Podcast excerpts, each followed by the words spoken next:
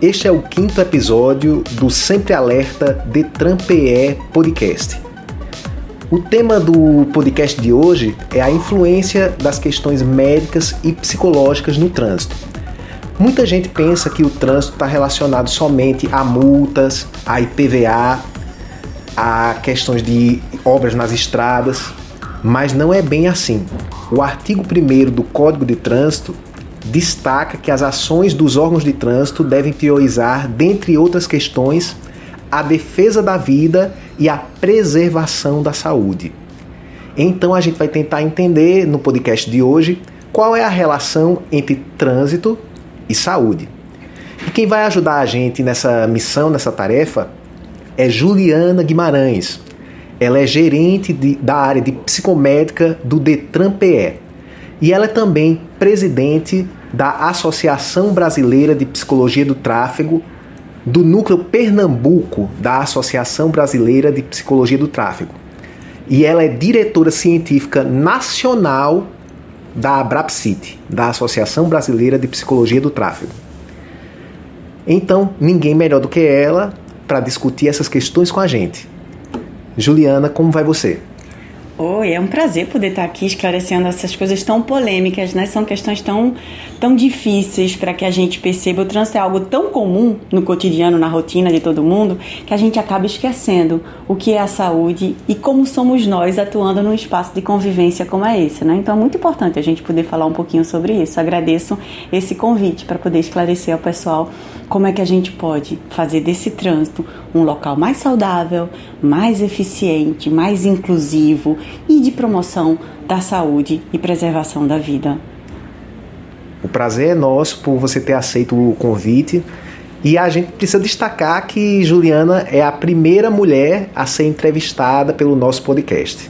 Oba! Já entrou para a história. Oba! então vamos lá, vamos começar. Primeiro eu queria que você falasse para a gente sobre como foi essa sua trajetória. Você é servidora do Detran PE você se tornou gerente da área de psicomédica e depois você foi galgando e aí se tornou diretora científica da Associação Brasileira de Psicologia do Tráfego e também se tornou presidente do Núcleo Pernambuco da Abrapsite. Então, conta um pouquinho pra gente como foi essa trajetória aí. Ok, o trânsito acaba caindo na vida da gente, os profissionais do trânsito, meio que por acaso, né? E depois que a gente é picado por esse bichinho, a gente vê quão ele é importante e quanto a população, a sociedade ainda não entende a importância dele. Eu acho que é por isso que a gente se engaja tanto na tentativa de, de mudar esse, esse, esse conceito, né?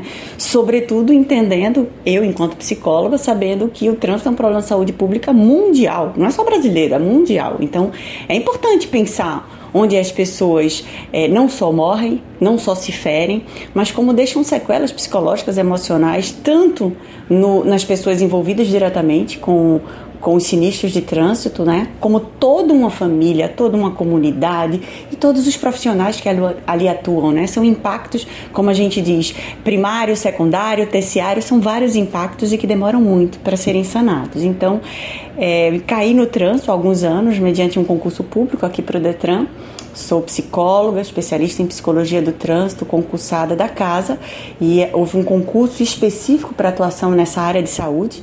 O Detran Pernambuco, eu queria frisar aqui, é um dos pioneiros inovadores nessa área de saúde no trânsito, porque tem uma gestão à parte específica para a área de saúde, o que não existe na maioria dos Detrans, e muitos deles nem possuem médico nem psicólogo dentro do seu quadro de servidores. E quando eu digo muito deles, é mais que a metade, né? mas a maioria dos Detrans não possui. Então, é muito importante que a gente tenha esse espaço aqui.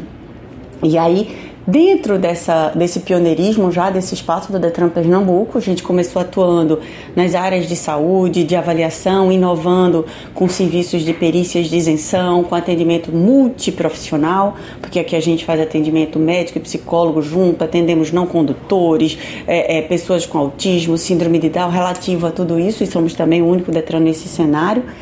É, então, começou essa, esse bichinho, né, que a gente vai vendo o que, é que a gente pode criar mais, o que é que a gente pode inovar, como é que a gente pode ajudar mais a sociedade e o nosso sistema de trânsito. Então, nisso foi criada em 2015 a Associação Brasileira de Psicologia de Tráfico Nacional, criada em dezembro de 2015 lá.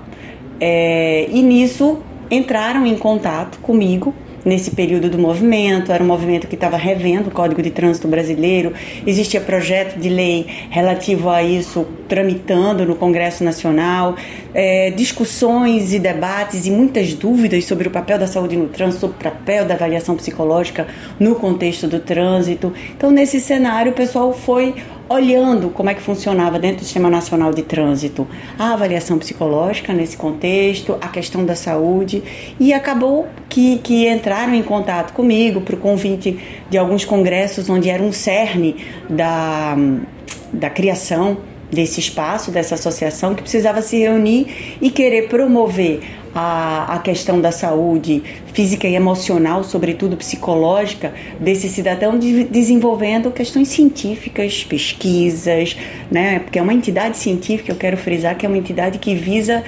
é, promover o desenvolvimento da área da saúde no trânsito, sobretudo da saúde emocional e psicológica dos nossos condutores pedestres nos diversos modais e atores, porque a gente tem o trânsito, o sistema aéreo, aquaviário, marítimo, e nós temos, apesar de que o pessoal só fala em condutor, a gente tem no trânsito ciclista, motociclista, condutores, passageiros, pedestres, enfim, todo esse cenário de pessoas que estão lá em posições e, em relações diferenciadas e até mesmo ao longo do mesmo dia, do mesmo turno.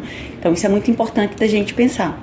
E aí recebi esse convite, acabei me tornando é, diretora científica nacional, porque o nosso projeto é desenvolvimento de pesquisas e a gente tem feito isso em parcerias com os órgãos nacionais, com os órgãos também, com o Conselho Federal de Psicologia, de elaborações de resoluções, de normas, participando de GTs que pensam e produzem a prática do psicólogo Deixa do trânsito. Deixa eu perguntar isso então. Juliana participa, ela vai para Brasília, minha gente, e participa lá das reuniões. Quando saem resoluções do CONTRAN, ela está envolvida nesse processo. Eu estou enganado? Como é que é? Como é que funciona isso? Veja, vamos só reduzir um pouco essas resoluções do CONTRAN, né? O CONTRAN possui câmaras temáticas que são divididas por assuntos e esses assuntos são convocados, são eleitos técnicos de entidades e órgãos de trânsito que estão lá para trazerem a contribuição para aquelas áreas específicas. Então, hoje existe né, até, até março desse ano estava na gestão da Câmara Temática de Educação e Saúde para o Trânsito. Então, nesse cenário que eu estava participando na elaboração de resoluções que diziam sobre a educação e saúde para o trânsito, tá bom? Para contribuir com aquilo que eu pudesse. E agora está no processo que foi separado esse ano, voltou a separar, porque são assuntos muito delicados e muito intensos a serem pensados, educação para o trânsito, saúde para o trânsito, e agora o CONTRAN, então, novamente separou. Existe a Câmara Temática de Saúde para o Trânsito e a Câmara Temática de Educação para o Trânsito, tá? Então, tá nesse processo. Então, a gente tem que contribuir da forma que pode trazer para isso, tá?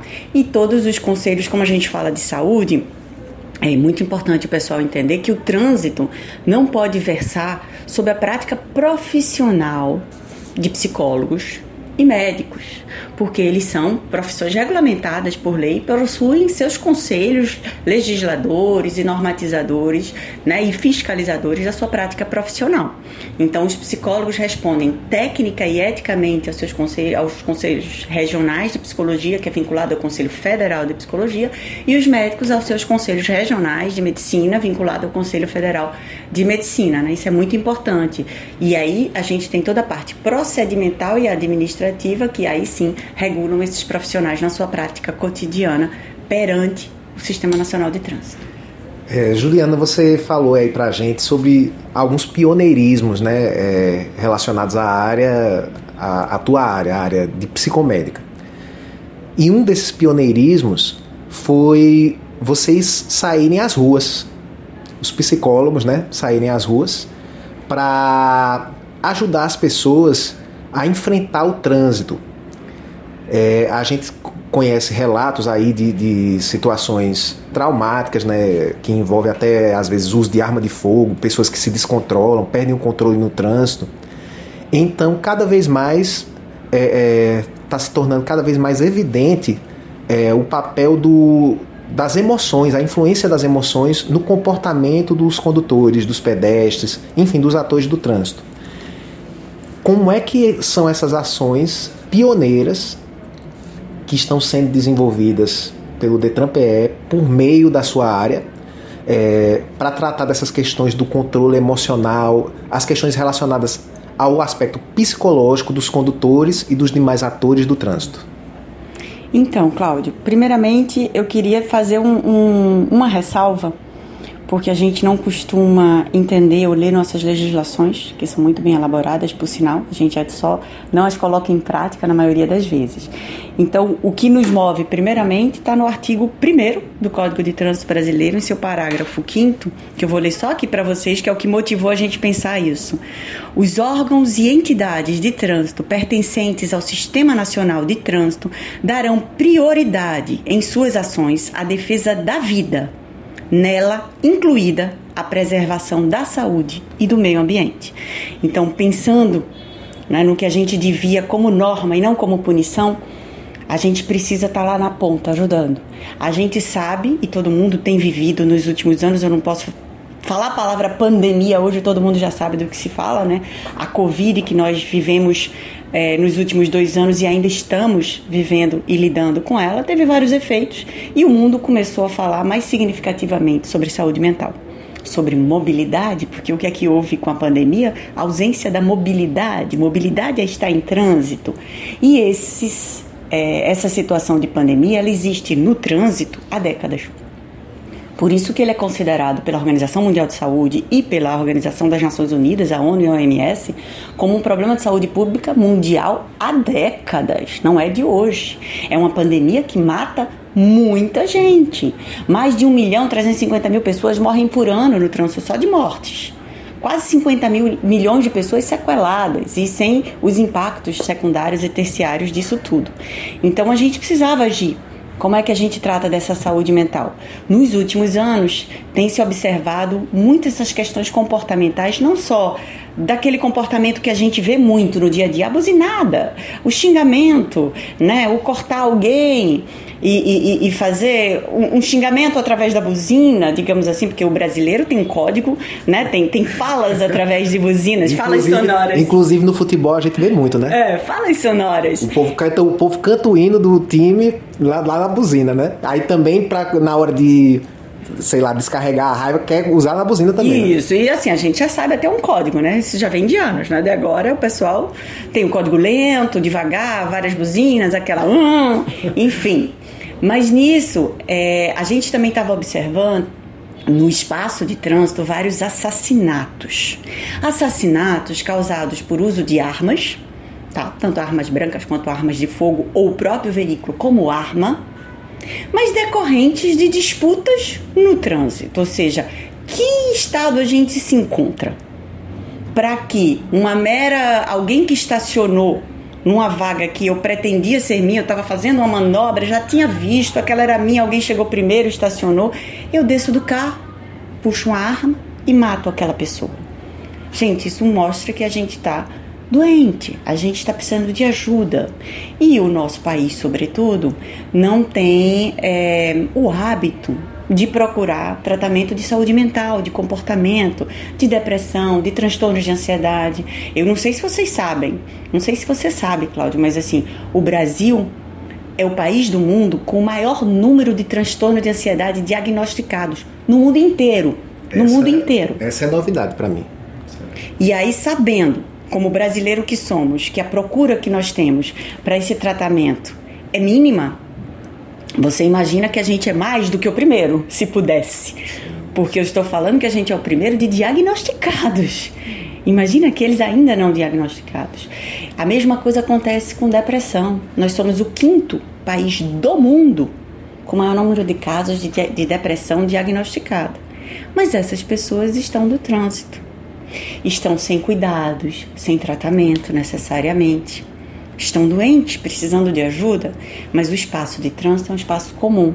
Então, pensando nisso, A gente já faz um trabalho de educação para o trânsito, já faz um trabalho de fiscalização para o trânsito, mas como ouvir essas pessoas? Como sensibilizar através de uma psicoeducação, através de um foco no seu comportamento, no seu estado emocional, no seu estado psicológico e até diante da possibilidade de ter uma escuta qualificada.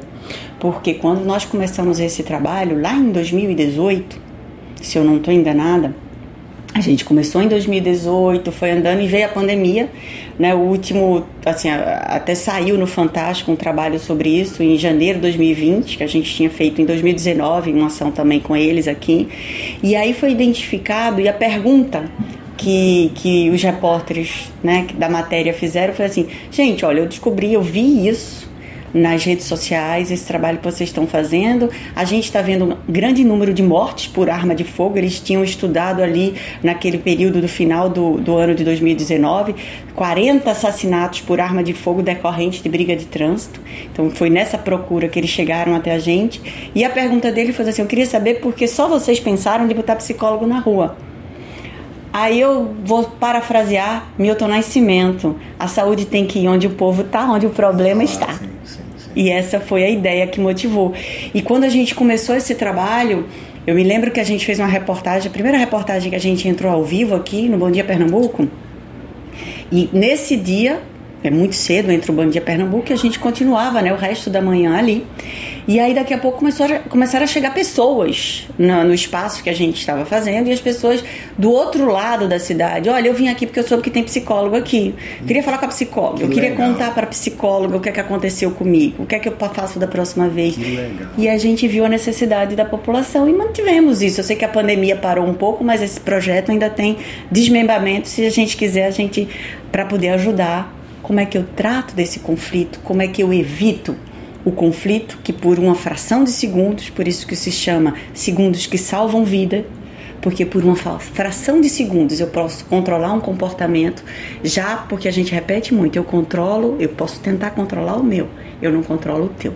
E no espaço que a gente está, eu não sei como você tá, e de repente eu dou aquela buzinada, por exemplo, que a gente falou aqui no início, e isso reverbera em você de forma a sacar um revólver. Como a gente vê várias vezes. É o que chama gatilho, né, Juliana? São gatilhos. Gatilhos que são decorrentes da condição psicológica e emocional que eu estou passando naquele momento. Mas eu tenho que sair para trabalhar, Cláudio. Eu estou em depressão, eu estou medicada, mas eu tenho que sair para trabalhar. Eu não tenho condições do transporte público porque preciso deixar meu filho na escola, o transporte público não chega perto do meu local de trabalho, ele não sai em determinada hora, eu corro muito risco né, na, na, no trânsito, porque eu tenho que andar muito, eu sou uma mulher, a calçada, enfim, nós temos várias razões para necessitar muito dessa, dessa forma de transporte, tá? E aí são várias outras análises que a gente precisa fazer. Mas o que a gente sabe é que a maioria das pessoas, primeiro, não entendem que estão mal e que isso impacta na condução veicular, e outras, assim, não podem se passar disso, porque a vida continua apesar de eu estar sofrendo. Só que chega um momento que eu não estou me tratando, eu não estou me cuidando, eu não estou entendendo a importância disso, e isso pode ter impactos na minha vida, na da minha família, na daquela comunidade e de várias outras famílias que vão estar ali no contexto. Eu não sei o que você está passando. Eu dar um bom dia sorrindo para você pode ser uma ofensa para alguns em algum momento, não é? A pessoa passa por você e nem olha. Quando a gente trabalha com alguém ou na família, alguém passa por a gente, você faz bom dia, a pessoa, bom dia. Você faz, poxa, ela tá mal. Né? Mas no trânsito eu não te conheço. E além de tudo, tem essa coisa do trânsito que você tá por trás do veículo, né? Às vezes a pessoa. Tipo, quem é aquela pessoa? Você não, não, não, não tem um olhar, não tem. né? Aí a pessoa tá ali por trás daquele veículo, aí um movimento brusco assim, aí você já fica é, com raiva, né? Aquela coisa, né? Eu não tenho relações afetivas com aquela pessoa. Eu não a conheço. Eu não sei, eu suponho que eu nunca mais vou vê-la na vida. Então isso libera, libera, algumas coisas. Porque quando a gente quer xingar alguém, quando a gente tá com muita raiva e chega no trabalho, a gente se segura, porque amanhã vai trabalhar com um colega, é o chefe, é não sei quem. Então a gente tem que manter um, um nível de relação para manter a sua vida saudável também ao longo disso, ou até para manter seu emprego. E no trânsito eu acabo não tendo esses freios e podem impactar ainda mais na nossa situação, entendeu? Então foi baseado em todas essas informações que a gente, eu preciso colocar psicólogo ali, eu preciso ajudar essa população, essa comunidade. Agora, pela, conta aí a tua experiência. É, Porque muitas vezes a pessoa pensa assim que o descontrole, pela, como a própria palavra diz, é algo inevitável. Tipo, você, ah, eu me descontrolo, então eu sou uma, eu sou uma pessoa descontrolada. Mas aí eu acho que na tua vivência, como conta pra gente quando vocês começaram a fazer esse trabalho, é, a, a sensação de, gratif, de gratificação, né? Vamos dizer essa palavra assim. As conquistas que vocês. Fala um pouquinho sobre isso, assim, de você poder ajudar as pessoas. Como é que é isso? Ah, isso, é, isso é a parte da minha profissão, porque eu escolhi ser psicóloga, porque o psicólogo está lá e cuidar das pessoas, né? O nosso objeto de trabalho é o sujeito, é o ser humano. Então, ninguém é, é, é, que atua nessa área não atua preocupada com a condição psicológica, emocional do ser humano, mesmo quando ele não está vendo isso, ele próprio tem dificuldades, por isso que a gente está aqui para ajudar ele a perceber como ele pode se ajudar também, né? Então isso é muito importante. Então é gratificante você atuar e ver efeitos nas pessoas. Você vê através do que eles falam, através de uma mudança de, de, de, de compreensão da vida, de compreensão de si mesmo, de irem procurar ajuda a partir daí, de entenderem que estão sofrendo, de poderem se olhar na sua dor, acolher a sua dor e se cuidar né? Porque às vezes a gente está numa rotina louca do dia a dia e bota isso na conta do cansaço, bota isso na conta da pressão, mas isso já tem efeitos, né? Então, e essa parte que você trouxe assim de, de agressividade, do explosivo, né, é, é, outro dado muito muito importante no cenário. A gente sabe que no Brasil, né, já existem pesquisas que dizem que 3% da população brasileira já apresenta TEI, que é transtorno explosivo intermitente. São pessoas que têm rompante de raivas sem controle. É uma questão de saúde porque já chegou no nível e isso tem tratamento, tá, gente? Isso tem tratamento. A gente procura um psicólogo, a gente vai lá e vai condicionando isso. Você não é uma causa perdida, né? Não, não somos, nunca somos, tá? E também já foi identificado em pesquisa que 5% da população possui o comportamento agressivo como hábito ao volante. O que, que isso quer dizer hábito? Hábito, gente, para quem não sabe, quando a gente trata nesse comportamento, é sua primeira resposta então, assim, a primeira resposta quando alguém diz atinha, é saúde, não é? é? Você nem pensa. Já, já é automático? Não é isso? Alguém lhe diz bom dia, você responde bom dia. Se a pessoa errar e lhe der bom dia de noite, você responde primeiro bom dia, depois fala, ei, boa noite, né?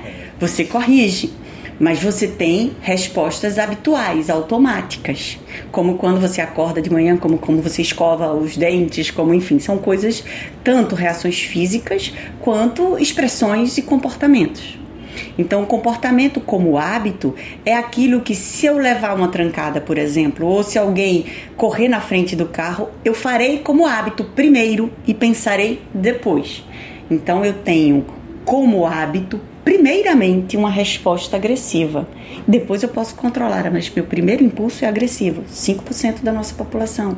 Então há cuidado a ser feito sobre isso, né? Bem, agora a gente vai, vamos tentar agora passar para uma área de questões específicas relacionadas ao trânsito, à legislação. É, a gente costuma, quando vai tirar a primeira habilitação, né, a gente faz uma avaliação médica, faz um, é, perdão, faz um exame médico, uma avaliação psicológica. É, quando vai renovar a carteira, também faz um exame médico e, às vezes, dependendo do caso, também faz uma avaliação psicológica, que é até o que a gente costumava chamar de psicotécnico, né? É, isso faz muito tempo. Ela tá aqui fazendo o gesto pra mim que isso faz muito tempo. Já é antigo. Eu já tô ficando velho, Ju. Desde 1997, o nosso Código de Trânsito Brasileiro já chama avaliação psicológica. Vixe, Maria.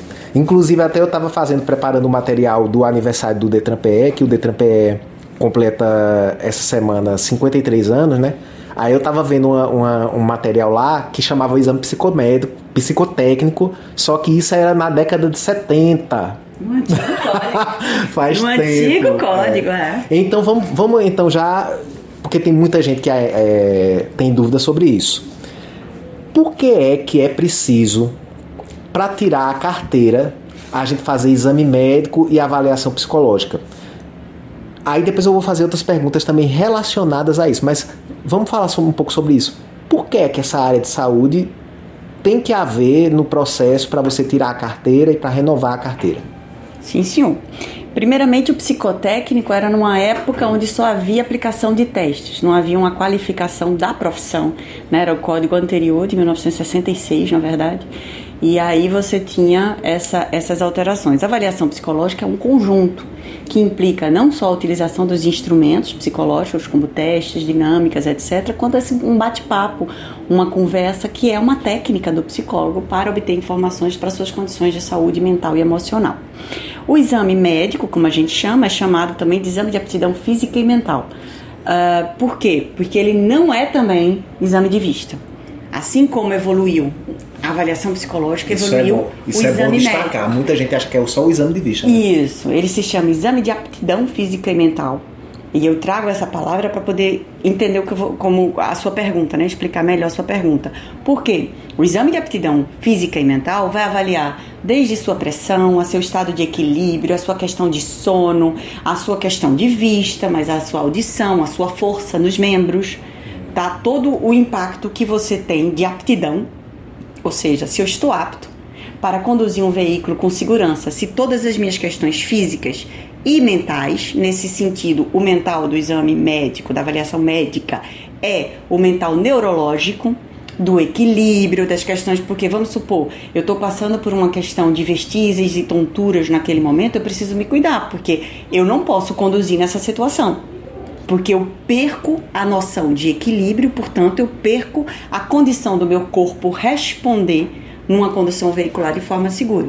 A mesma coisa acontece com a avaliação psicológica. Como isso se dá?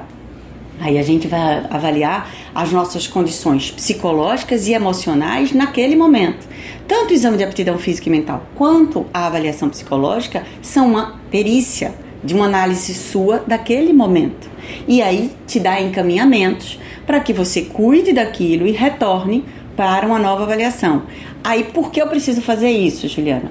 Porque um documento que diz quem é meu pai, minha mãe, meu nome, meu CPF, ele é inalterável. Claro, mas uma condução veicular, uma CNH, é uma autorização não para o seu direito de ir e vir, como alguns chamam, né? É para meu direito de conduzir. Eu posso ir via pé, como passageiro, como ciclista, mas para conduzir eu preciso estar em condições de saúde boas para que eu não fira as outras pessoas. Porque se eu desmaio ao volante, estou dirigindo em velocidade, por exemplo, e eu não paro o carro porque eu desmaiei, como acontece com pessoas, por exemplo, que possuem apneia do sono em estado elevado e podem adormecer no volante. A gente tem muita história dessa. Pensa que é só na estrada, pensa que é só os caminhoneiros. Não, isso acontece com cada um de nós porque a nossa condição de saúde é assim. Eu estou tomando uma medicação porque eu estou em depressão eu tomo uma medicação que ela altera a minha atenção. Eu fico lentificada. Portanto, eu estou passando numa via e perto dessa via tem uma praça ou uma escola, por exemplo, passa uma bola, uma criança de 4 anos atrás da bola, quando eu vi já peguei a criança. Ah, mas ela apareceu na minha frente. Sim, ela apareceu na minha frente. Mas eu que sou o adulto e o condutor, eu que corro o risco de ferir aquela pessoa, portanto, como diz nosso código, eu que tenho que tomar cuidado por aqueles que são mais vulneráveis, do maior para o menor. Então eu preciso estar em condições, em plenas condições físicas e psicológicas para conduzir sem colocar em risco a vida dos outros e a minha, porque muitas vezes as pessoas não pensam que quando você é encaminhado para se cuidar de uma questão de saúde, seja física, seja emocional, é para o seu bem, é o seu bem. Porque acima de tudo, quando você machuca alguém, você também pode se machucar naquele processo de forma física, morrer, etc. Mas mais do que isso, depois você tem, se você não se machucar fisicamente, se não vier a falecer, você tem o resto da vida com aquilo no seu peito, isso. batendo sobre as vidas que você tirou e que poderiam ser evitadas. Então isso é muito importante pensar também que isso é a nossa saúde. E é por isso que isso é feito periodicamente, né, Juliana? Exato, porque a vida está em curso o tempo todo. Então, por exemplo, vou dar exemplos mais pontuais que fica mais fácil para o nosso ouvinte entender. Mas vamos lá. Eu usava, eu nunca usei óculos e hoje eu preciso usar óculos para leitura. Mas, ah, é para leitura. Só que a gente não volta regularmente, né? Infelizmente, a gente não é obrigado, a não ser pelo trânsito, a procurar os nossos check-ups, os nossos cuidados de saúde. E nem todo mundo tem acesso a plano de saúde para ir regularmente, tem dificuldade de achar um médico especialista para aquele problema no Sistema Único de Saúde, a não ser que você esteja em estado grave, você vai deixando para lá, né? Aguardando um espaço e tal. Então, às vezes eu preciso usar óculos mudou. Mas assim, como na leitura eu não sinto, meu óculos é para longe, ou meu óculos é para perto, ou eu decido, assim, ah, não, mas eu enxergo bem. Só que tá começando a embaçar, eu tô começando a ter catarata, eu tô com pressão alta. Eu tô com pressão alta e pressão alta é, é, é silencioso, Cláudio. Nesse silêncio da pressão alta, eu posso simplesmente ter uma síncope. Ela vai silenciosamente ali e de repente, ó, síncope, desmaio, morro ou mato alguém, ou me firo ou firo alguém. Então, assim, é muito importante cuidar da saúde regularmente, para em todos os o contexto, mas sobretudo no contexto do veículo, porque a gente não pode deixar de pensar pela pandemia que eu falei inicialmente, que o veículo é também uma arma contra você e contra os outros que ali circulam a favor da sua vida, claro, porque ele lhe ajuda, lhe, lhe auxilia a manter a sua rotina de vida, sim, mas ele também tem como consequência poder tirar a minha vida ou a sua. Então é importante que eu faça isso com cuidado para a sociedade. Deixa eu te perguntar, é, quando a pessoa faz o exame médico ou a avaliação psicológica, tem do, dois critérios, né? A pessoa pode ser inapto, considerada apta ou inapta. O que é que significa você ser considerado inapto, né? Porque apto, você é considerado apto, tá tudo, tá tudo bem, né? Mas quando fala essa palavra inapto, aí você já pensa, principalmente na avaliação psicológica, você pensa logo, meu Deus do céu, eu sou louco. Então, se eu sou inapto numa avaliação psicológica, acabou a minha vida. O que é que eu vou fazer? Então, o que é o significado de ser inapto e o que é que a pessoa pode fazer para resolver essa situação? Existem graus de aptidão ou de inaptidão? Como é que funciona isso? Graus de inaptidão não existe, existem prazos da inaptidão. Né? Por que essa inaptidão? Na maioria das vezes, temporária, você vai retornar com um determinado prazo, ou será reavaliado dentro de determinado prazo. Por quê? Não é louco, porque não se faz um psicodiagnóstico da avaliação psicológica para o trânsito, se faz uma perícia para saber se naquele momento você apresenta condições psicológicas e emocionais para uma condução veicular segura para si e para o outro. Apenas e exclusivamente isso. Então, quando você faz avaliação psicológica e conversa com, com o profissional da psicologia, ele vai explicar para você, porque assim, cada caso é um caso, é difícil você dizer a pessoa tá, por exemplo, naquele momento com um déficit de atenção muito grande, porque ela está sob efeito de medicação, ou ela está em depressão, ou ela está por uma questão emocional passando que ela tá que quase não dorme, não consegue, eu só penso em dormir. Todo mundo já passou por situações assim, e naquele momento você não está responsivo ao trânsito. O que é isso? Eu não tenho atitudes seguras que me garantam uma condução segura para mim e para a sociedade. Então, assim, é, é importante que a gente perceba, assim como no exame médico, por exemplo, eu, eu, gosto sempre de citar o médico e às vezes o pessoal acha a avaliação psicológica tão abstrata que, ai, não, mas eu tô bem, tá dizendo como você está dizendo que eu sou louco. Não, tá dizendo que naquele momento a sua condição, o, o, o, o que, para dizer romanticamente, o que eu guardo aqui dentro do peito tá dolorido. Ele tem respostas, portanto, não seguras para mim e para outrem. Eu posso dar respostas não tão seguras e para evitar esse risco, vamos nos cuidar. Como resposta, Vamos esperar o tempo da medicação que eu estou tomando. Eu estou fazendo um tratamento XYZ. Acabei de perder meu pai, né? Eu acabei de perder meu pai, não estou nem raciocinando direito. Ah, eu vou para o trabalho e volto, nem me lembro o que eu fiz no trabalho, por exemplo. Então imagina você dirigindo nessa condição, que a gente só pensa, né, desse tipo, ah, não estou afim de sair para comemorar com ninguém. Eu só quero dormir. Eu vou para o trabalho porque era obrigação. Para chegar no trabalho eu dirijo, mas dirigindo eu causo algum problema? Eu posso causar? No exame de saúde a gente tem muito isso, assim, a pessoa uh, uh, tá naquele momento com, vamos supor, a perna engessada. Se eu tô com a perna engessada, como é que eu acelero? É, né? Entendeu? Para você ver, para tentar fazer uma imagem que na psicologia isso também existe, porque nós somos seres humanos, nós somos movidos pelas nossas emoções, pelo nosso psiquismo. O nosso corpo responde à nossa vontade e essa vontade é afetada pelo nosso estado emocional. Olha, esse é um assunto que ainda vai render. Na verdade, esse, esse podcast que a gente está fazendo com Juliana é só o primeiro, né? Depois a gente vai fazer. Eu já estou aqui me comprometendo com ela, já vai se comprometer com a gente, de gravar Ele outros. se comprometendo comigo, não. Ele está fazendo publicamente um compromisso em meu nome, sem falar comigo. Mas aí ela, a gente vai poder gravar, né, Ju? É, vários outros podcasts aprofundando essas questões. Mas como são diversas questões, eu, e a área dela é muito rica, então eu quero passar para outros, outros temas. Um, dos, um tema que a gente recebe sempre muitas perguntas e que as pessoas estão sempre interessadas é a questão do exame toxicológico.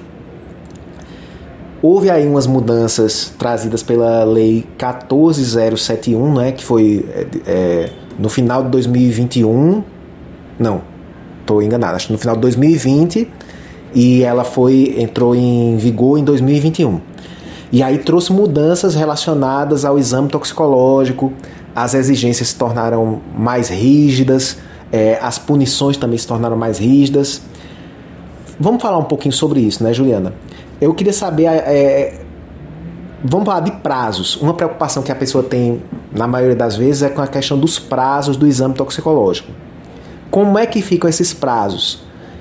Outra pergunta também: eu posso deixar de fazer o exame toxicológico para quem é que vale esse exame toxicológico, afinal? É, é para todo quem dirige qualquer tipo de veículo, para quem dirige um veículo específico? Vamos falando sobre isso e à medida que a gente for falando, a gente vai esmiuçando. Ok, vou começar só fazendo um registro de uma reclamação, porque eu fui censurada, vocês perceberam, né? Ah, Ele mudou de assunto, cortou, em outras palavras, eu falo muito, recebi uma censura e direcionada a um tema específico, vamos lá respondê-lo. Tá certo, tá certo. é porque, na verdade, você sabe como é jornalista, né? Ele vai dosando ali para não acabar tudo e a gente poder depois fazer um programa específico sobre um desses assuntos. Por exemplo, esse assunto que a gente estava tratando dos exames exame médico e avaliação, avaliação psicológica. Isso vai render depois um podcast, olha, daqui Dá, tô apontando, a, tô apertando a pontinha da orelha aqui, minha gente. Pode deixar, gente, mas vocês entenderam, né? Ele, enquanto jornalista, ele quer se justificar. Eu, como psicóloga, acabei de provar a vocês ao vivo como a gente constrange um jornalista. Mas. é fácil! Tô, eu tô aqui vermelho, minha gente, é porque vocês não estão vendo. Então, a Lei 14.071 começou a vigorar em 12 de abril de 2021, tá?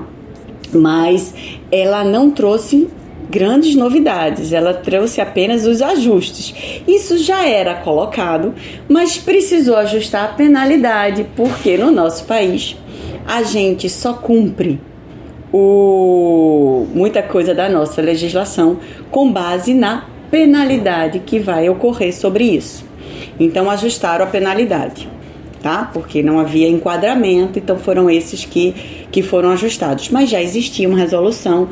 O exame toxicológico é uma lei federal criada em 2015, né, a Lei 13.103, e regulamentada pelo, pelo CONTRAN em março, se eu não me engano, de 2016, que ela começou a valer em todo o território nacional. Mas mas naquela época a maioria conhecia apenas o exame toxicológico para fazer o exame médico, porque não havia a penalidade para os outros tipos de exames intermediários, que a gente vai falar um pouquinho o que, é que você perguntou. Quando é que eu faço a variação, quando é que eu faço o exame toxicológico, né? Primeiro, eu preciso ser condutor da categoria C, D ou E, tá? O caminhoneiro, motorista de ônibus, carreta, atrelados, enfim, são o, o pessoal da categoria que possui na Ve sua CNH. Veículos de grande porte, né? Isso, possui na CNH CDOE, independente do, das, das outras categorias, porque eu posso ter A, C, A, D, A, E, enfim. Quem dirige, por exemplo, um caminhão e uma moto. Exatamente. Todo mundo que tem na sua carteira a letrinha CDOE precisa realizar o exame toxicológico em duas condições. Uma, a cada vez que ele abrir um serviço que implicará numa renovação ou alteração da sua CNH. Então vamos supor, por isso que eu trouxe aí a questão da moto. Eu tenho a categoria C, sou caminhoneiro e quero tirar carteira de moto. Quando eu for fazer, para eu conseguir fazer o exame médico para o meu processo de adição de categoria adição da categoria A, eu vou precisar fazer o toxicológico porque eu tenho C na minha carteira. Ah, então, sempre que eu me submeter a um exame certo, médico certo. para fins de CNH, eu preciso desse exame toxicológico. Mas por quê? Eu fiz o meu exame toxicológico há seis meses atrás. Aí é que são os dois prazos que, que causam muita confusão nas pessoas. Primeiro, para você fazer o exame médico para fins de CNH, que se, se lembram bem, exame de aptidão física e mental para fins de CNH, nas categorias C, D e E, se eu tiver na minha carteira, independente se tiver A também ou não, ou acrescentar, eu preciso que este exame toxicológico e seu consequente laudo toxicológico esteja no prazo de 90 dias. Eu preciso fazer o exame toxicológico, receber o laudo e agendar o meu exame médico dentro de 90 dias, antes da janela dos 90 dias da minha coleta. Tá certo? Então, por exemplo, você faz, o Detran não tem nada a ver com seu exame toxicológico, você procura os laboratórios credenciados, no site do Detran Pernambuco tem lá quais são os laboratórios credenciados, mas quem credencia é a Senatran, que é o órgão nacional do sistema de trânsito, tá?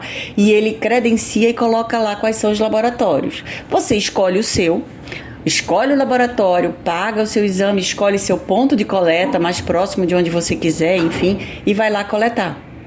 Diante dessa coleta, ele vai emitir um laudo que lhe dá esse acesso e, ao mesmo tempo, ele envia para a Base Nacional de Dados da Senatran, que a gente chama BCA, ele envia o seu, o, o seu, resultado. o seu resultado com a data da coleta, a data da validade e a condição, se ele está pendente de algum ajuste ou não. Se ele estiver todo ok e dentro da validade, você agenda no estado de Pernambuco o seu exame é, é médico, tá bom? Dentro de 90 dias. Portanto, é muito importante que as pessoas fazem o exame e aí esperam, ah, não, mas agora eu não vou poder. Elas podem perder a validade desse laudo, porque essa validade não é dada pelo Detran, é dada pela lei 90 dias da data de coleta. Ponto. Tá? Então a pessoa não vai poder ficar com o exame guardado, tipo assim, ah, eu fiz um exame, então eu vou ficar lá e quando eu for renovar a carteira, uso e pronto. Não, porque inclusive tem um outro probleminha. Porque existe o segundo. Lembra que eu falei um segunda validade? Que é o que eles chamam exame toxicológico intermediário. Ou seja, todo condutor da categoria C, D ou E tem que fazer um exame toxicológico intermediário a cada dois anos e meio aquele condutor até 70 anos. Ai, mas por que acima de 70 anos não tem? Porque a validade máxima de uma CNH para quem está acima de 70 anos é 3 anos.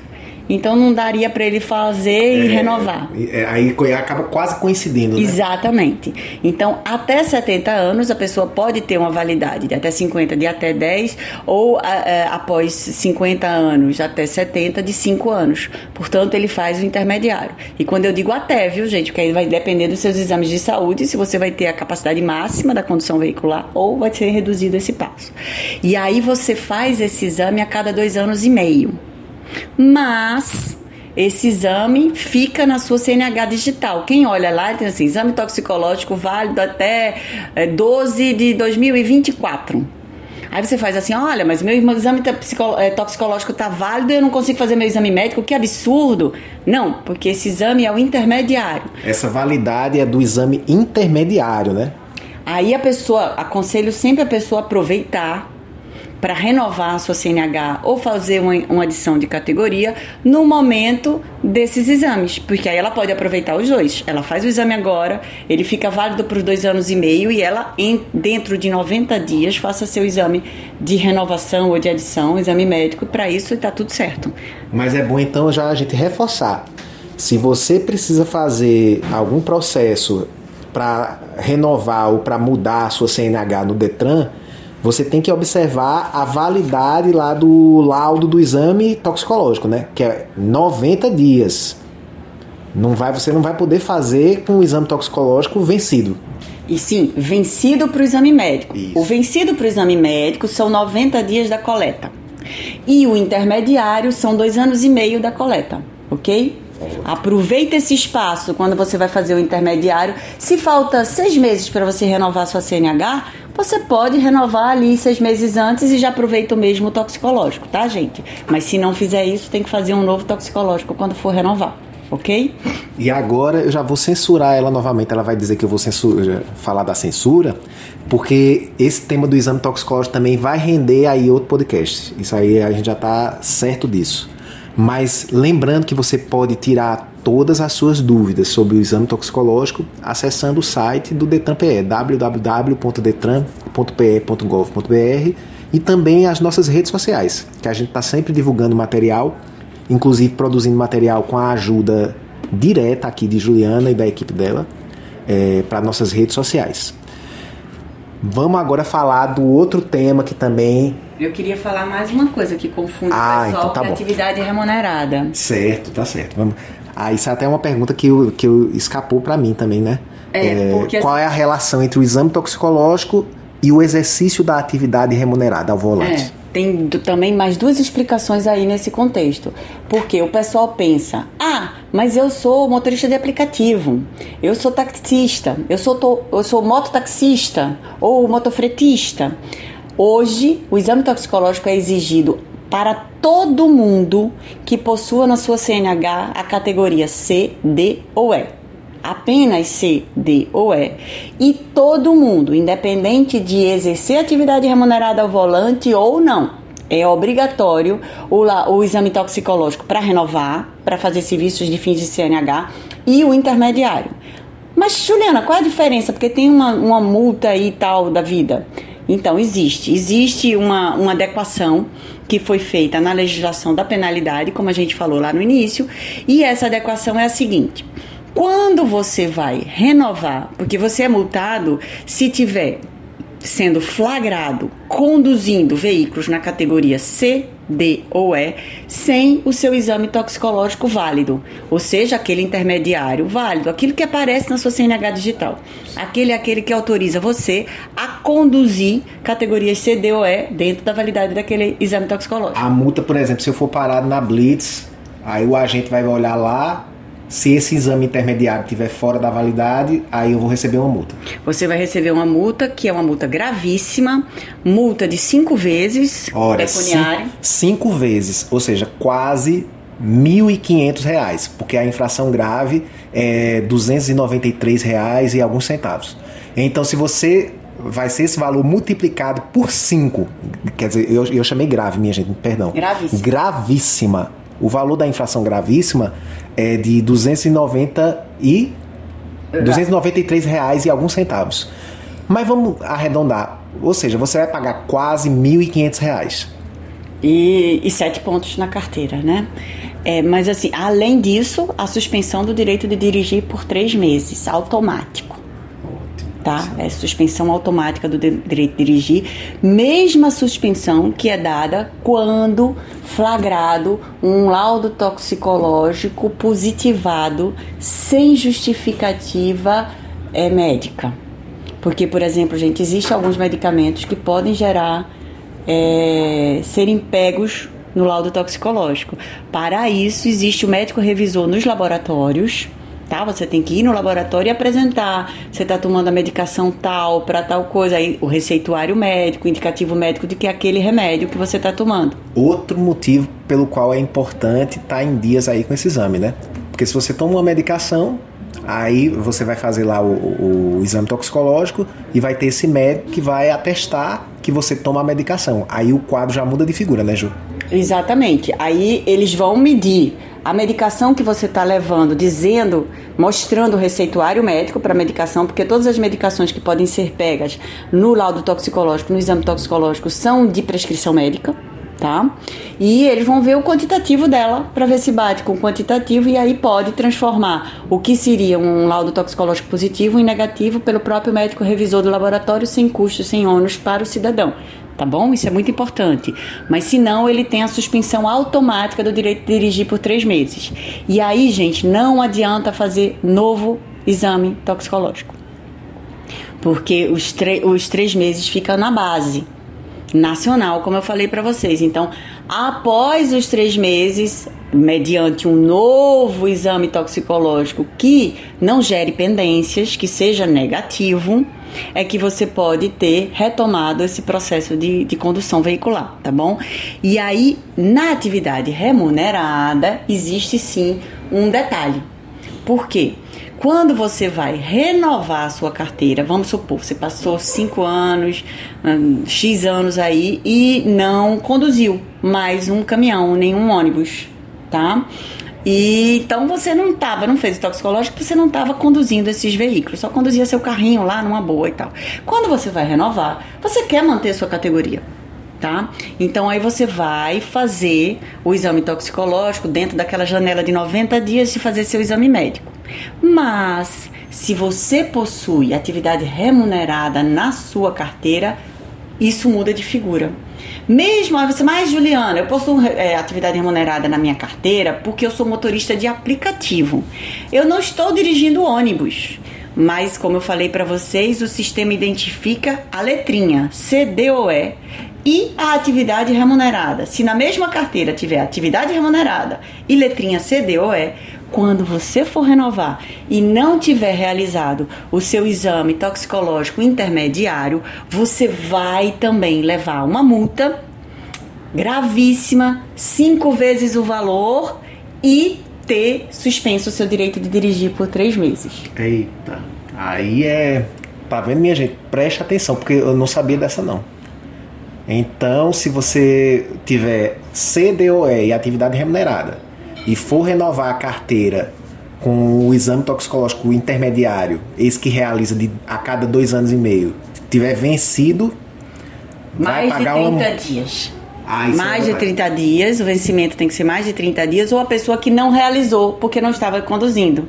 Sim. Mas assim, é muito delicado porque a gente tem que entender que a CNH é um documento único. Então, se eu tenho AC na minha CNH e exerço atividade remunerada porque eu sou entregador e tenho lá moto, motoboy, motofretista, enfim, eu tenho atividade remunerada no volante, ele vai entender que eu tenho C e remunerada. Não importa como está minha carteira profissional, importa que eu tenho atividade remunerada no meu documento tá bom? Então isso é muito importante que, que, que o pessoal se ligue e quem tiver dúvida, isso está no Código de Trânsito Brasileiro atualizado no, na penalidade número 165, item B. Parágrafo único, essa parte da renovação. Maravilha. E depois, né, a gente vai fazer também uh, conseguir fazer um podcast sobre essa questão do exame toxicológico. Aí a gente vai aprofundar cada vez mais esse tema. Meu Deus do céu, como assim? eu, eu, eu já tô pra... Só nesse, nesse tempo, nessa minha pauta aqui de entrevista, já rendia uns quatro podcasts. Socorro, gente! Específicos.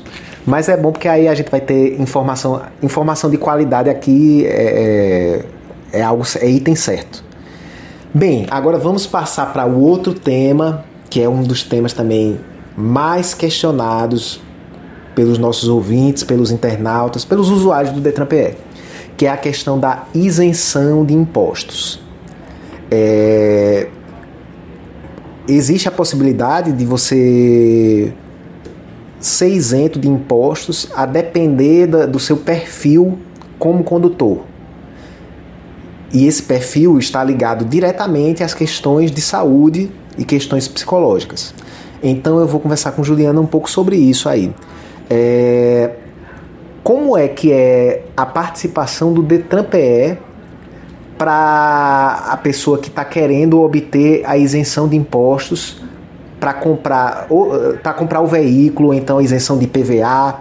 Tem, tem os impostos relacionados à compra do veículo e tem também o IPVA. A pessoa pode ser isento desses impostos. Qual é o papel do Detran PE nesse processo de concessão da isenção de impostos relacionados ao veículo? Então, é, a isenção de impostos para compra, aquisição ou manutenção de veículos automotores, eles têm algumas regras que não são da competência do Detran. Para deixar claro, gente, os impostos não competem ao órgão executivo de trânsito, que é o Detran, eles competem aos órgãos concessores dos benefícios, é aqueles que autorizam o benefício e, portanto, são eles que regulamentam como se adquire o benefício dessa isenção. Então, no caso do IPI e IOF, ele é de competência da Receita Federal do Brasil, e no caso do ICMS e IPVA, da Secretaria da Fazenda Estadual. O ICMF não é só da Secretaria da Fazenda Estadual, existe o chamado CONFAS, que é o Conselho de Fazendários, porque o ICMS é um imposto federal e estadual. Então, todos os secretários de Fazenda do Estado possuem esse conselho fazendário que faz as regras do ICMS específico do IPVA. Por quê? Ah, Juliana, mas quanta complicação e tal. Gente, se vocês entenderem um pouco, a gente parar para pensar, você compra o carro, mas você vai na loja na sua cidade. Mas nessa loja está o carro para vender. Mas o carro foi feito na fábrica de outro estado, com peças de outro estado, montado, comprado naquela concessionária em outro estado, então tem montadora, tem tudo isso. E aí dentro da nossa legislação brasileira existe pedaço de ICMS para cada estado que participou desse produto. Ótimo tá? Então, por isso que é o Conselho Fazendário que estabelece a norma, porque ela se aplica a todos os estados, uma parte dela. A regra específica do IPVA, essa é exclusiva de cada estado, tá bom? E aí, como é que isso se dá? Hoje, é, aqui em Pernambuco, mais especificamente, a gente tem pela Secretaria da Fazenda a obrigatoriedade de um laudo do Detran Pernambuco, um laudo médico. Por quê? O fazendário não tem competência médica para isso, não tem equipe médica, não tem espaço para a realização disso. E na Receita Federal, se você não for condutor, você tem também a condição de fazer via SUS, Sistema Único de Saúde e tal, garantia de peritos é, legais, servidores nisso, né? Mas como é que funciona, Juliana? Primeiro você vai se submeter a uma perícia médica. Se você é condutor, são dois serviços, existe aquele que não conduz, e quando eu digo não condutor, é aquele que não pode conduzir, não é aquele que não quer conduzir, porque o benefício é dado para aquele que não pode conduzir. Se eu não tenho carteira e posso ter, é uma opção minha tirá-la ou não. Então é um laudo para condutor. Por isso que algumas vezes as pessoas se confundem. Por quê? O condutor, em sua maioria, possui um veículo adaptado, adaptado à sua deficiência física, tá? Para que ele possa conduzir. Esse imposto é dado para que a pessoa tenha inclusão social, pague um carro mais caro, porque requer adaptação, não é um carro pronto de fábrica, digamos assim, para pelo mesmo valor das pessoas. É uma forma inclusiva, daquelas que não precisam de adaptação. E aí, no meio dessa adaptação, o pessoal faz uma confusão. Carro automático. Automático é uma adaptação. É uma adaptação hoje que sai de fábrica porque tem um custo mais elevado e muitas pessoas querem esse carro. Para conduzir o carro automático, não precisa ter nenhum laudo do Detran, não precisa ter, eh, falar com a Cefaz ou a Receita Federal. Isso, a concessão do benefício só é dada para o deficiente físico que não pode dirigir outro carro que não o automático por determinação médica. Sim. São coisas diferentes, tá? Então essa pessoa que é obrigada a comprar um carro automático porque ela não pode conduzir o carro do pai da mãe que seja normal, que seja comum, um carro mecânico como a gente chama, ela tem que dirigir aquele carro e aí tem uma redução dos impostos. Então a perícia médica é feita é colocada no laudo médico o que foi constatado da parte de saúde, tá? Então muitas vezes as pessoas possuem doenças que não são contempladas com adaptações veiculares, por quê? Primeiro, a gente diferenciar o que é um adoecimento, o que é um processo inflamatório ou o que é uma prevenção ao adoecimento. Então, muitas vezes eu tenho um problema de coluna, eu tenho hernia de disco, aí meu médico disse que eu não posso carregar uma bolsa pesada, né? Eu tenho que ficar sempre sentar espigada, não posso sentar corcundo, entrar pro lado, fazer assim, fazer assado, que isso vai agravando meu quadro e eu tenho que prevenir. Eu na academia não posso fazer tal tipo de exercícios ou tal máquina porque ela força ali a minha hérnia. Enfim, são coisas que, eu, que a gente chama preventiva. Quando eu tô com crise de hérnia de disco, por exemplo, eu tô com ela aguda, é uma inflamação tratável mediante medicação, fisioterapia, reforço do TINS, como a gente chama, etc. E algumas vezes até mediante cirurgia. Então são tratamentos. A deficiência física é aquilo que eu torno a, a, a, ter um. Eu, eu, eu passo a ter um problema que eu não posso mais saná-lo mediante um tratamento médico. Então eu tenho é, uma perda de uma perna, eu tenho uma perda de força naquela perna, né? Que de, não é a perda de força, gente. Eu acabei de ter uma cirurgia, sofri um acidente né, de trabalho, perdi, é, é, é, tive que engessar minha perna, perdi o movimento dela por um tempo, aí tiro o gesso que ficou ali um tempão imobilizado, eu não consigo pisar direito com aquela perna, porque ela tava sem uso. Aí eu vou fazer uma fisioterapia e tal e volto, volto até a correr, a jogar bola, fazer qualquer coisa. Então isso, nesse momento, o médico vai dizer, bom, é provisória a sua condição de saúde. Não é uma deficiência física. Então, deficiência tem um caráter permanente na sua grande maioria, embora possa ser evolutivo. Tá? Se eu não me cuido, eu posso me tornar deficiente, mas infelizmente a nossa legislação não possui essa qualidade de prevenção, de você dizer que se essa pessoa ficar repetidamente usando a perna dessa forma, ela pode vir a perder o movimento da perna. É, tá? Não tem. Então enquadra como é que você tá naquele momento. Lembra daquele conceito de perícia. Perícia é o que eu tô vendo naquele momento. Tá bom? Então as pessoas têm que ter alguma dificuldade para condução veicular. Geralmente, pernas e braços que precisam ou tirar uma botar o acelerador na perna, vamos supor que eu não tenha a perna direita. A perna direita eu faço o quê para dirigir? Eu acelero e freio, não é? é?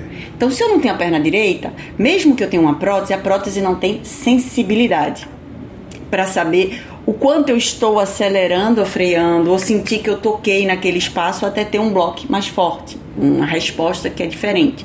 Tanto que algumas pessoas sem sensibilidade na perna também possuem adaptação veicular, tá? Então eu vou precisar fazer o que? Eu vou tirar o acelerador e o freio ali daquela perna esquerda. Então eu vou botar daquela perna direita. Aí eu vou botar ela para a perna esquerda, ou eu vou botar ela na mão, e a pessoa vai aprender a dirigir com outra adaptação para que ela dirija com segurança, tá? Então essa é a condição. Então a gente tem isso para aqueles que são condutores, e aí nesse caso essa adaptação consta na sua CNH. E tem coisas que vão lhe conceder o direito e não consta na sua CNH. Mas como é isso, Juliana? Por exemplo, quem não é condutor, pessoa que não enxerga, mas a pessoa que não enxerga, no nível colocado na legislação da, de deficiência física da Receita Federal, a legislação federal, tá? que diz que é até 0,3 no melhor olho, com a melhor correção, tá? ou campo visual que você tenha não tem ausência total de campo visual. A gente chama pessoa com baixa visão ou a, cegueira visual, aquele que conta dedos ou tem uma baixa visão, que implica não condução veicular, mas dentro do parâmetro criado na lei. Infelizmente, tem algumas pessoas que não vão ter condições de dirigir carro por um, problemas é, dessa ordem, mas que não atinge essa determinação legal. Por isso que às vezes tem o questionamento. Então, e aí a gente tem a deficiência visual, claro, eu não vou poder dirigir, então é para o não condutor. Eu tenho é, autismo, mas também, novamente, nos casos dos não condutores, tá, é citado condições, CIDs específicos. Então a gente sabe hoje, por exemplo, que o TEA, o transtorno do espectro autista, ele vai de uma coisa mais leve até ela muito grave. Então a gente tem, por exemplo, autismo típico e atípico mais grave, mais severo, ocorrido mais é, é, precocemente, que não houve desenvolvimento de condições né, psicomotoras e tal Esses daí, enquadrados neste CID e neste tipo de resposta e, e, e comprometimento do desenvolvimento psicomotor, tá?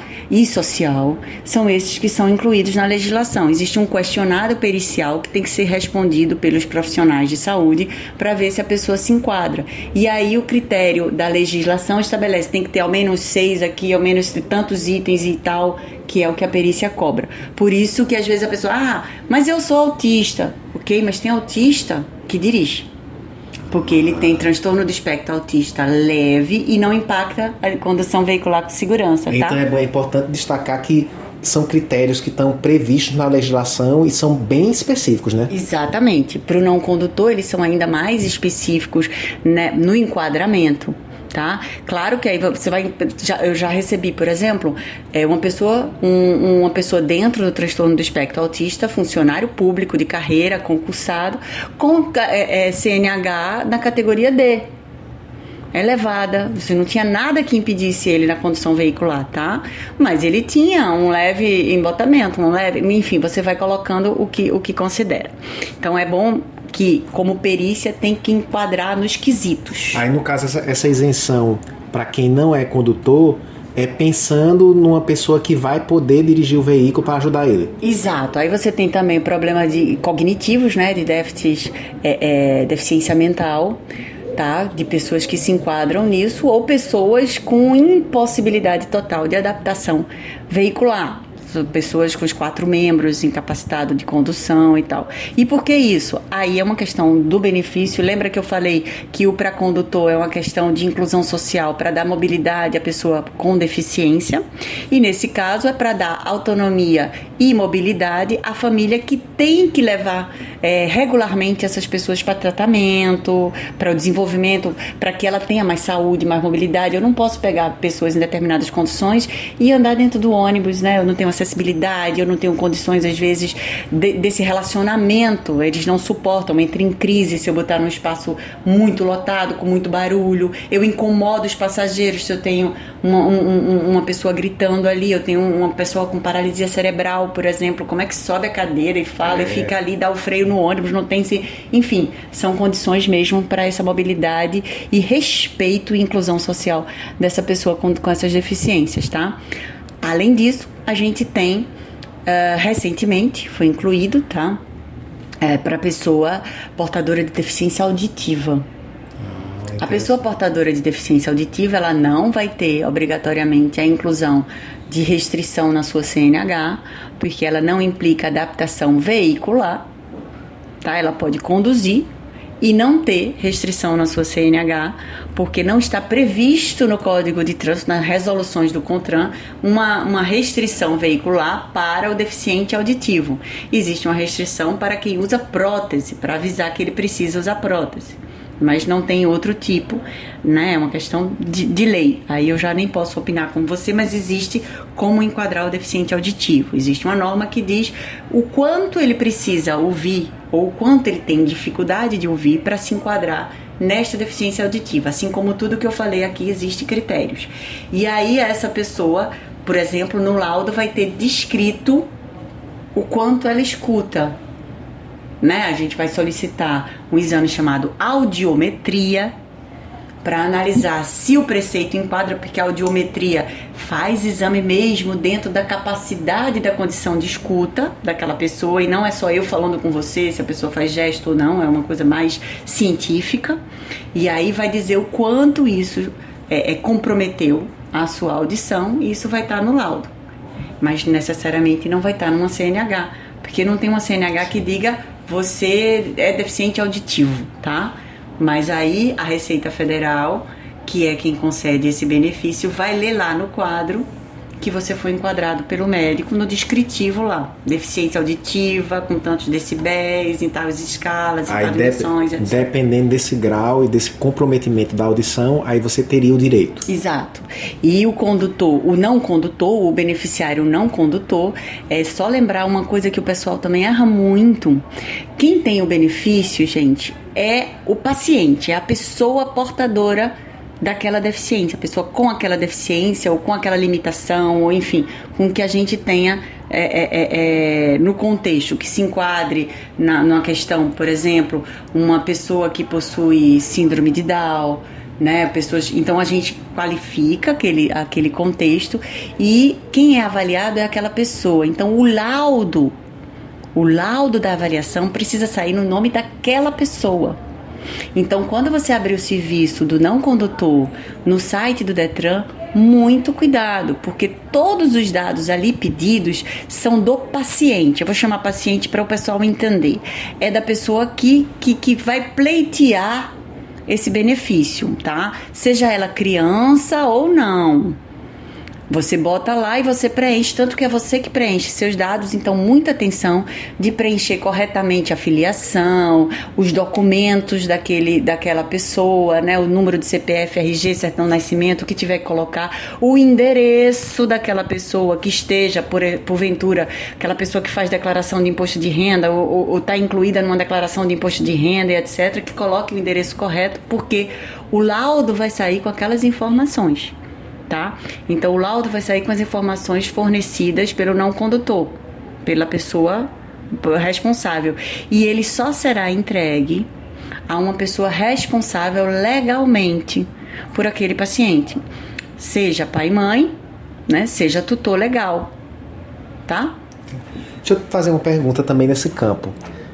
Uma pessoa que tem doenças graves, assim como câncer, é uma cardiopatia, ela vai ter o direito à isenção? Como é que funciona isso? Uh, sim e não, vai depender. É, nenhuma doença sozinha, por si só, pelo CID, a não ser o não condutor que a gente falou aqui agora, tá? Que já tem as características de CIDs, etc.